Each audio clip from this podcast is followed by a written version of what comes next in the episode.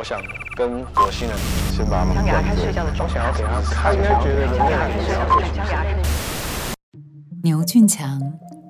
对艺术家牛俊强来说，存在这件事情可以被转化成各种可见的作品形式，并且可以延伸到对日常生活的关注之中，进而从中察觉人与人之间不可见的微妙连结。牛俊强长期从事录像类型与平面复合美彩的创作，在作品《Self Portrait》中，艺术家从个人的生命经验出发，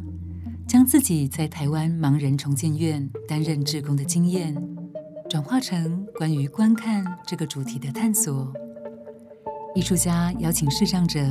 凭着自己的直觉和感受经验，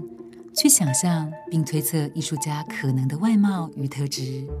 而艺术家再将这些描述转化成一般人们不能理解的盲文点字。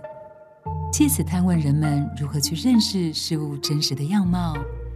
并且对更深刻的本质问题进行思索。